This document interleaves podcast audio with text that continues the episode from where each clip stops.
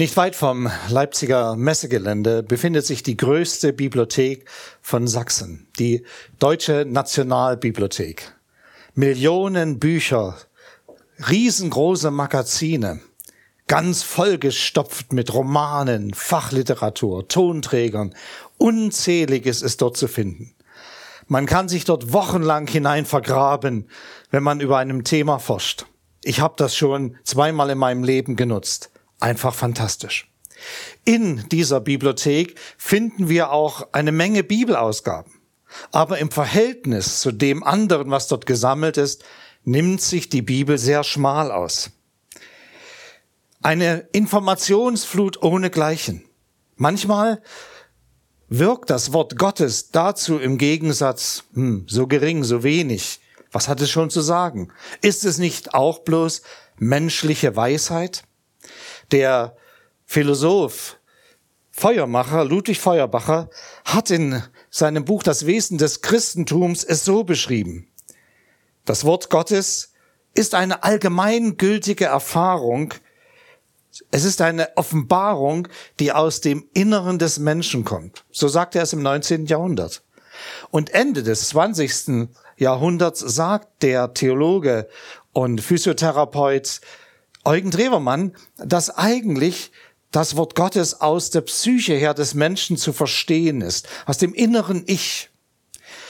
Die Theologie der letzten 60 Jahre Gerade die textkritische Methode, die Literaturkritik hat versucht, das Wort Gottes uns Menschen nahe zu bringen. Dabei ist es ein bisschen passiert, dass das allzu Menschliche in den Vordergrund getreten ist und man hat das menschliche Wort aus dem Wort Gottes hervorgehoben. Für viele im Christentum hatte das zur Folge, dass man die Spiritualität, das Übernatürliche, nicht mehr bei Gott im Christentum suchte, sondern sich in die anderen Religionen hineinbegab und das Christentum in seiner rationalen Geschichte wurde. Das Wort Gottes als menschliche Aussage, als etwas, was in der Religionsgeschichte entstanden ist. Heute in unserer Zeit wissen wir, dass das anders ist. Das Wort Gottes hat eine Wirkung, die den ganzen Menschen anspricht. Und wir können das lesen im Hebräerbrief. Der Hebräerbrief beschreibt uns sehr, sehr genau, was das Wort Gottes ist. Ich lese uns einige Verse aus dem ersten Kapitel. Dort die Verse eins und zwei. Da schreibt der Schreiber, früher hat Gott viele Male und auf unterschiedliche Weise durch die Propheten zu uns geredet und auch zu unseren Vorfahren. Jetzt aber, in dieser Endzeit, sprach er durch den Sohn, durch Jesus, zu uns. Und einige Kapitel weiter, im vierten Kapitel sagt er im zwölften und dreizehnten Vers, das Wort Gottes ist lebendig und wirksam es ist schärfer als ein zweischneidiges Schwert, das die Gelenke durchtrennt und das Knochenmark freilegt. Es dringt bis in unser Innerstes ein und trennt das Seelische vom Geistlichen. Es richtet und beurteilt die geheimen Wünsche und Gedanken unseres Herzens. Vor Gott ist ja nichts verborgen. Alles liegt nackt und bloß vor den Augen dessen, vor dem wir da Rechenschaft ablegen müssen. Weil wir nun aber einen so großen hohen Priester haben, der alle Himmel bis zum Thron des Höchstens durchstritten hat, Jesus, den Sohn Gottes, lasst uns am Bekenntnis zu ihm festhalten. Das erste, worüber ich mit euch, mit Ihnen nachdenken möchte, ist, dass Gott redet. Wir wissen, dass er es auf ganz unterschiedliche Weise tun kann. Durch Menschen, durch die Natur, durch Impulse des Heiligen Geistes, aber am deutlichsten redet er nach wie vor durch sein Wort. Gott kommt zu Wort. Er lässt sich nicht totschweigen. Er mischt sich ein.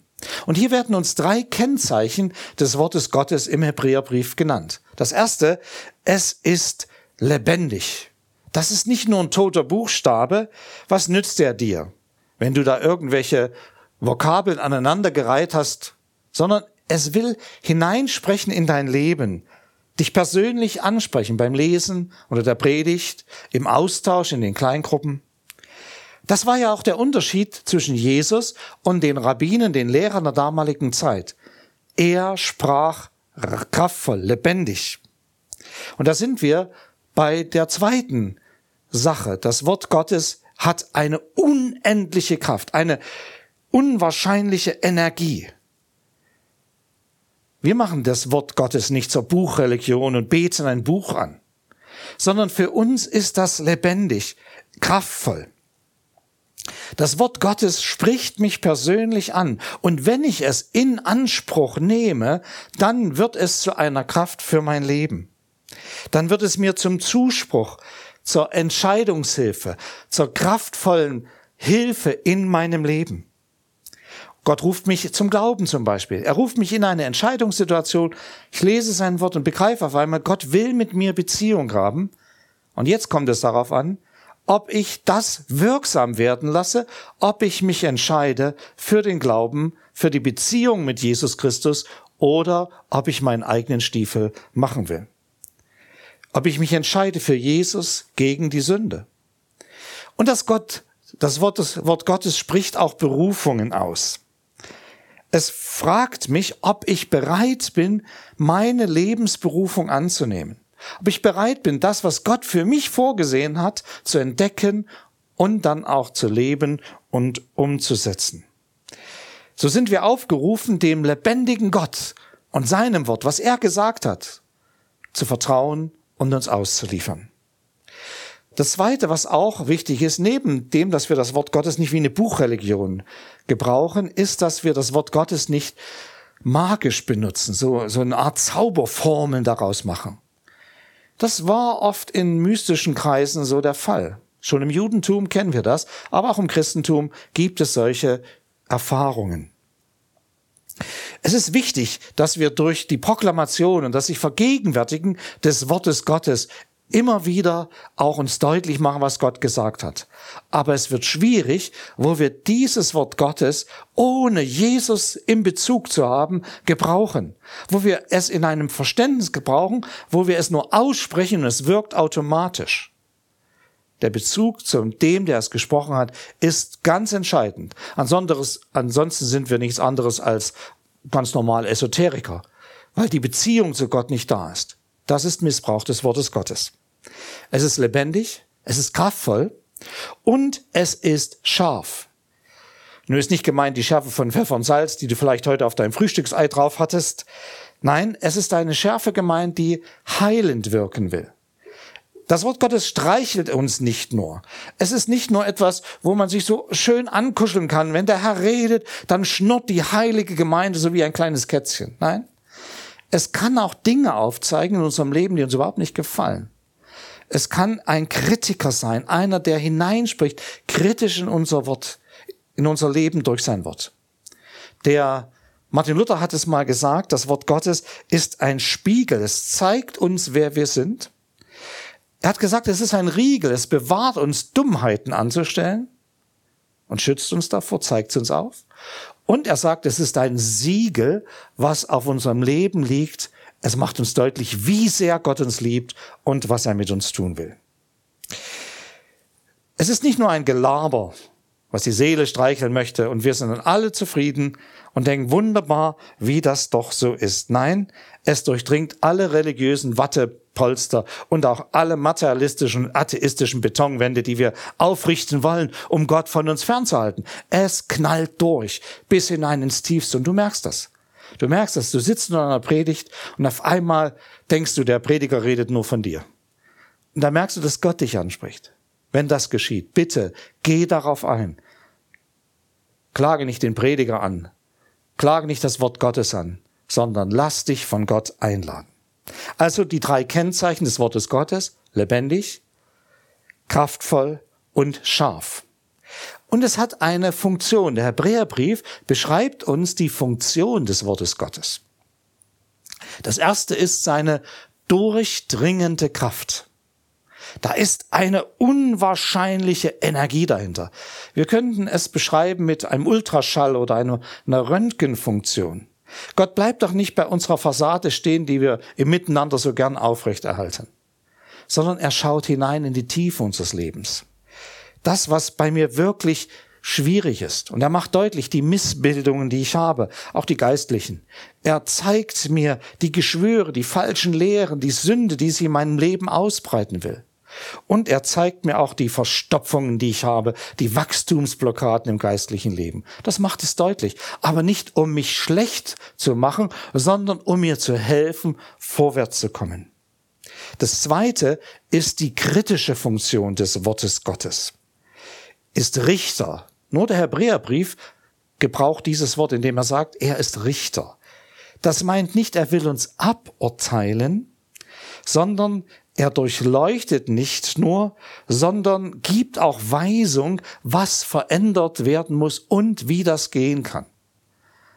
Ich gebrauche da immer das Bild, wo der Herr Jesus Christus in der Offenbarung den sieben Gemeinden diese Sendschreiben gibt. Und dort wird deutlich, dass es trotz der Schwierigkeiten, trotz dem Fehlerhaften, was da ist, immer einen positiven Ausweg gibt. Nie bleibt der Herr stehen bei dem Urteil und sagt, hat alles keinen Sinn mit dir, vergiss es. Sondern er sagt immer, geh vorwärts, tu das, dann wird's besser, dann funktioniert's. Das ist also die dritte Funktion, die befreiende und heilende Dimension, also die durchdringende Kraft, die kritische Funktion und die heilende Funktion als drittes. Es scheidet. Es ist eine trennende Funktion, es ist so das Bild der Operation oder des Opferritus, was hier steht. Also wenn wir das heute schreiben würden, in der heutigen Zeit, würden wir nicht mehr das Schwert, was alle kaputt haut, meinen, sondern es ist eigentlich eher das Skalpell oder der Leser gemeint in unserem heutigen Verständnis.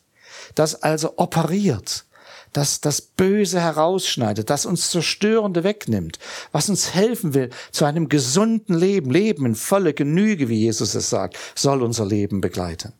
Trotz unserer Kämpfe, trotz unserer Schwierigkeiten darf es einen Prozess im geistlichen Wachstum geben. Durch die Trennung von schlechter von der guten Substanz. Die bösartigen Sachen sollen herausoperiert werden. Der Heilige Geist schält durch die heilige Schrift die ungesunden Dinge heraus. Er trennt zwischen geistlich und fleischlich, zwischen göttlich und menschlich, zwischen geistgewirkt und Gefühlsrausch, zwischen Mark und Bein, so beschreibt es hier der Schreiber. Ja, dieses Trennen, dieses Scheiden geht hinein bis tief in unsere Motive hinein. Es macht uns deutlich, was da eigentlich in uns abläuft. Ich weiß nicht, ob du, ob sie es auch schon erlebt haben, dass man manchmal so, so unstimmig ist in sich und denkt, was ist denn das eigentlich? Was ist denn mit mir los? Und hier hilft mir das Lesen des Wortes Gottes, dass ich wirklich begreife, ich kann Gott vertrauen. Er wird mir zeigen, was es ist. Und ich lese es und irgendwann spricht der Heilige Geist aus dem Wort Gottes zu mir und zeigt mir, wo die Hilfe ist. Manchmal brauche es auch Schwestern und Brüder, die mir zeigen, die mir da Hilfe sind. Denn das Ziel ist, dass Gott mit mir weiterkommen will. Die Beziehung zu ihm soll intensiver werden und ich soll gebrauchbarer werden für den Dienst und das Leben, in dem ich lebe. So haben wir jetzt hier festgestellt die drei Kennzeichen. Lebendig, kraftvoll und scharf. Und auf der anderen Seite die drei Funktionen. Die durchdringende Kraft, die kritische Funktion des Wortes Gottes, das Dinge aufzeigt, und aber auch die heilende Funktion des Wortes Gottes. Wir haben die Diagnose und wir haben die Therapie. Und wir haben auch die Wiederherstellung durch das Wort Gottes. Ich denke, das ist ganz wichtig, weil wir in unseren Tagen häufig von beiden Seiten vom Pferd fallen wollen. Die einen, die äh, verstehen das Wort Gottes so rein rational und das ist auch nicht ausreichend. Die anderen rein emotional. Wir brauchen eine gute Mitte, wo diese Worte des Wortes Gottes, diese Kennzeichen und Funktionen für uns sichtbar werden. Ja, es geht sogar durch bis in das Innerste. Das ist wohl wahr. Die Frage, die du dir stellen musst, ist natürlich, bin ich jetzt schon bereit, dem Wirken Gottes in meinem Leben Raum zu geben? Oder lehne ich ab. Und Gott ist ja ein Gentleman. Er wird nicht dich überrennen. Es wird nicht passieren, dass irgendetwas Gott von dir will und fordert, was du nicht, was du nicht tun kannst, sondern es ist eine Einladung und er möchte, dass du in diesen drei Schritt lebst. Therapie, Diagnose, Therapie, Wiederherstellung. Und dass du dir auch die Zeit lässt, dem Wort Gottes Raum zu lassen in deinem Leben, damit du nicht unterbrichst die Wirksamkeit Gottes bei dir selbst. Gott redet, habe ich gesagt. Jetzt geht es aber um unsere Verantwortung. Also Antwort steckt da drin in diesem Wort. Wie wollen wir reagieren? Wie wollen wir Antwort geben, wenn Gott redet? Auch hier sagt uns der Text einiges. Ich verantworte mich vor dem offenbarenden, sich offenbarenden und redenden Gott. Ich lerne ja auch Gott dadurch näher kennen. Gott regt uns an, schon hier und jetzt uns vor ihm zu offenbaren, transparent zu werden, ehrlich mit sich selbst und vor Gott und auch vor Menschen. Ich muss keine Rolle spielen. Ich bin kein Superheiliger kurz vor dem Himmel, sondern ich bin ein Mensch. Und ich bin als Mensch geliebt von Gott. Und als ein solcher Geliebter darf ich mein Herz ganz weit aufmachen. Christen, die ihr Christsein ernst und aufrichtig leben, sind Menschen, die offen sind für das, was in ihrem Leben passiert, aber sich auch öffnen können. Wir werden offenbar vor Gott. Manches muss in der Seelsorge bleiben. Ich kann nicht alles transparentmäßig vor mir hertragen. Meine Kämpfe und jede, jeden Pups, den ich da lasse und der mir quer liegt, kann ich nicht in die Öffentlichkeit tragen. Das ist schon richtig. Aber ich kann es vor Gott ausbreiten. Ich kann mit ihm reden. Und manchmal ist es hilfreich, auch mit einem Bruder, einer Schwester zu reden, aber im seelsorgerlichen Bereich. Und anderes wiederum, das kann ich offen sagen. Ich bin ein Mensch. Ich habe Schwächen. Ich habe Grenzen. Und ich habe Chancen und ich habe Möglichkeiten. Und ich muss nicht stark sein bei Gott, sondern, wie Paulus es sagt, seine Kraft kommt auch, nein, kommt in Schwachheit zur Wirkung. Also nicht nur bei denen, die stark sind. Freudig und freiwillig dürfen wir als Christen so offen leben.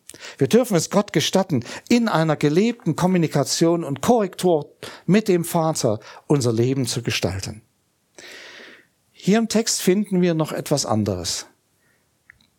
Da wird eine Perspektive aufgezeigt, wo wir alle vor Gott offenbar werden müssen in der Zukunft, wenn Jesus sein Reich sichtbar aufrichten wird, wenn Gott wieder die Ordnung herstellt, die in Unordnung geratene Welt wieder in Ordnung bringt, dieser Tag ist nicht mehr fern, so glauben wir Christen. Ja, dann werden wir alle offenbar werden müssen vor Gott. Dann wird der, der PC abgespielt. Die Festplatte wird sichtbar. Denn in uns ist alles gespeichert, was unser Leben betrifft. Die guten wie die schlechten Seiten. Jede Kreatur wird offenbar werden. Unser Denken, Handeln, Tun, unser Reden, alles wird sichtbar werden. Und hier ist es hilfreich, dass wir das nicht als Bedrohung empfinden, wenn wir als Christen leben, sondern dass wir das als ein sichtbar Machen unseres Lebens deuten. Und da wird es einen gewaltigen Unterschied geben zwischen einem Menschen, der mit Gott gelebt hat und der ohne Gott gelebt hat nämlich der, der mit Gott gelebt hat und das Wirken Jesu Christi in sein Leben hineingegeben hat, der wird ganz deutlich erleben, dass alles, was er falsch gemacht hat, was ihm nicht gelungen ist, was die Bibel Sünde nennt, Schuld, das wird keine Rolle spielen. Da wird Jesus wie ein Anwalt davor treten und sagen, das habe ich bezahlt am Kreuz von Golgatha. Das ist vergeben. Das ist ganz wichtig, dass du auch aus dieser Vergebung lebst. Das Wort Gottes will dich in die Vergebung hineinführen. Es möchte, dass du, dass du die Vergebung von Gott annimmst, dass du dir selbst vergibst, aber dass du auch anderen vergibst, die an dir schuldig geworden sind. Das spielt eine ganz große Rolle für diese letzte Zeit. Wir können uns da nicht verstecken, sondern wir haben Gott einen gnädigen Vater, als Menschen, die es heute schon angenommen haben, werden das auch in der Endzeit, im letzten erleben, wie Gott sich zu uns stellt. Es wird sichtbar werden. Ich bin Gott rechenschaftspflichtig. Hier steht, alles ist bloß und enthält, enthüllt offenbar vor ihm, alles ist sichtbar, nichts kann man vor ihm verbergen. Das könnte uns Angst machen. Aber wenn wir ein bisschen weiterlesen im Hebräerbrief, und ich möchte es tun, ich möchte nochmal lesen von Vers 14 bis 16, da merken wir, da kommt eine ganz andere Komponente auf einmal zum Tragen. Da schreibt der Schreiber, weil wir nun einen solchen hohen Priester haben, der alle Himmel bis zum Thron des Höchsten durchschritten hat, Jesus, den Sohn Gottes, lasst uns an dem Bekenntnis festhalten. Das habe ich schon gelesen. Und dann geht's weiter. Dieser hohe Priester versteht unsere Schwächen, weil ihm die gleichen Versuchungen begegnet sind wie uns, aber er blieb ohne Sünde. Darum, ja darum, wollen wir mit Zuversicht vor dem Thron Gottes, unseres überaus gnädigen Gottes treten, damit wir Gnade und Erbarmen finden und seine Hilfe zur rechten Zeit empfangen. Hey Leute, was ist denn das für ein Trost? Gott weiß um unsere Schwächen. Er kennt das. Das ist ihm nicht fremd. Wir dürfen vom Wort Gottes her das leben. Wir dürfen transparent leben. Wir müssen uns nicht verstecken. Wir müssen nicht heile, heile Welt spielen, sondern wir können echt sein. Weil Gott uns versteht und weil wir mit Zuversicht immer wieder zu Gott kommen dürfen und alles vor ihm legen können. Das Wort Gottes zieht uns wie ein Magnet auf sich zu, auf den lebendigen Gott. Und das ist es, was den Unterschied macht. Welch ein Trost, welch eine Hoffnung, welch eine Kraft, welch eine Zuversicht strahlt dieses Wort Gottes aus. Wir dürfen mit Gott leben. Wir dürfen festhalten an seinem Wort. Wir dürfen es wirken lassen in unserem Leben. Wir dürfen stärker werden in unserer Beziehung mit Gott. Denn er unser Gott will uns im Glauben, in der Beziehung zu sich halten. Er will uns hineinführen und er will uns vollenden in dieser Beziehung. Das ist sein Ziel. Er hat gute Gedanken mit dir. Und sein Wort hat gute Wege für dich. Bitte negiere das nicht. Wo wir jedoch das Wort Gottes kritisch verwenden, indem wir es loslösen von der Beziehung zu Christus und dem Vater, dort wird es schwierig, weil wir dann eine blanke, logische, rationale Religion haben. Und wo wir es lösen von der Beziehung, nur auf unser Gefühl, auf unsere Emotionen achten, wo wir immer uns gut fühlen müssen, auch dort werden wir dem Wort Gottes nicht gerecht. Da wird es gefährlich, kritisch, ja. Da macht der liebe Gott nicht mehr mit. Aber wo wir dem Wort Gottes Raum lassen, wird es unwahrscheinlichen Segen geben. Gott redet. Er redet zu uns. Er redet in seinem Wort, das lebendig, kraftvoll und scharf ist. Und es möchte in seiner durchdringenden Kraft, in seiner kritischen Funktion heilend wirken in unser Leben. Unsere Verantwortung ist es, dem Raum zu geben, diesem Wort Gottes in unserem Leben und dabei zu beachten, dass Gott uns liebt, uns nicht aburteilt, nicht niedermachen möchte, sondern er möchte uns erheben, unser Leben gestalten und uns helfen, mit unseren Schwächen, Grenzen und all den Nöten umrecht, umgehen können, zu können. Und ich, ich freue mich darauf, dass ich einen solchen Gott nachfolgen darf in Jesus Christus. Denn das, das ist was ganz Starkes. Ich wünsche euch ganz viel Freude in der Praxis des Wortes Gottes. Amen.